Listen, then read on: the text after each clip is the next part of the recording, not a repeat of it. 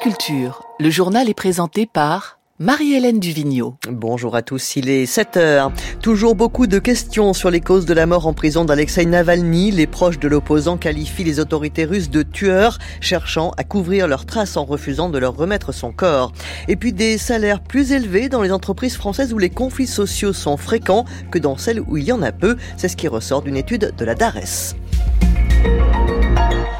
Les proches d'Alexei Navalny accusent les autorités russes d'avoir assassiné l'opposant emprisonné et de chercher à couvrir leurs traces en refusant de leur remettre son corps. Une attitude qui n'étonne pas les opposants historiques au Kremlin, comme Lev Ponaramev, les défenseurs des droits de l'homme et cofondateur de l'ONG russe Mémorial, qui a reçu le prix Nobel de la paix en 2022. Lui-même a été menacé d'emprisonnement et s'est exilé en France il y a un an et demi. Agera Mohamed l'a rencontré.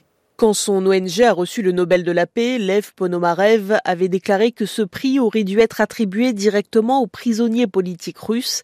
Il avait cité Alexei Navalny. En apprenant sa mort vendredi, il n'a pas été surpris. Je vous avoue que je m'y attendais un peu. Je m'attendais qu'on se débarrasse de lui. La première chose que je me suis dit en l'apprenant, c'est que cet homme était un vrai héros. Celui qu'on étudiera dans les livres d'histoire plus tard, parce que ce sera un personnage historique pour la Russie. Exilé des milliers de kilomètres de son pays, Lev Ponomarev salue ses compatriotes descendus dans la rue ces dernières heures pour manifester, car les sanctions et l'indignation de la communauté internationale ne suffiront pas, dit-il. C'est à la société civile russe de se révolter.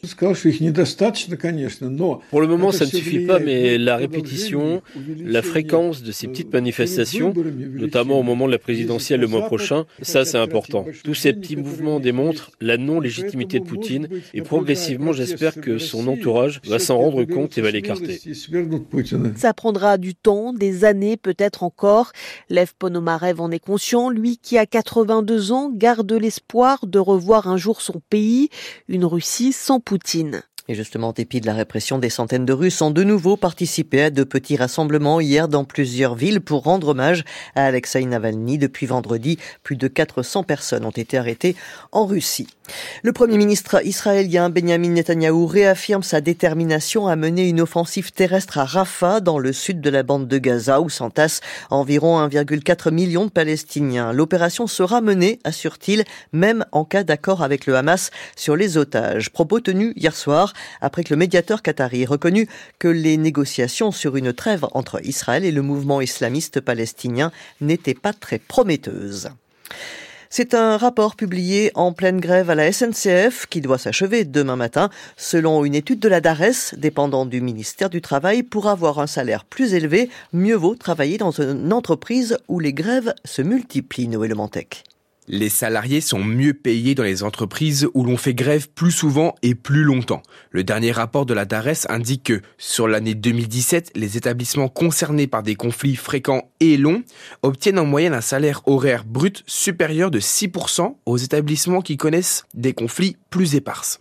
En 2014, dans les entreprises où les syndicats sont les plus actifs, le salaire horaire brut pouvait atteindre 19,30 euros contre seulement 16,30 euros dans celles où ils le sont moins.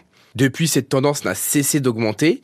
En moyenne, cela représentait en 2019 une différence de 3,30 euros de l'heure. C'est bien souvent dans les plus grosses entreprises que les conflits sociaux sont les plus importants.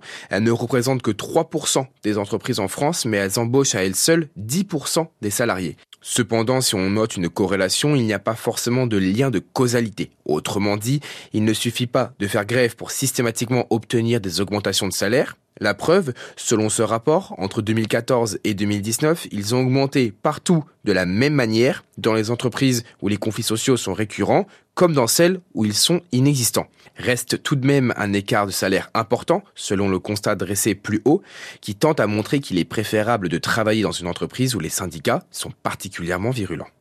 La Française des Jeux en pleine forme, malgré la baisse du pouvoir d'achat et l'inflation, notamment alimentaire, les Français continuent de jouer. En 2023, la FDJ a ainsi vu son chiffre d'affaires augmenter de 6,5% par rapport à 2022 à 2 milliards 621 millions d'euros. Le temps aujourd'hui gris et humide sur une large moitié nord avec tout de même quelques éclaircies dans le nord-ouest, plus lumineux au sud où le ciel se couvrira en fin d'après-midi. Les températures au meilleur de la journée, 11 à 16 degrés du nord-est au sud-ouest jusqu'à 18 à 20 le long de la Méditerranée.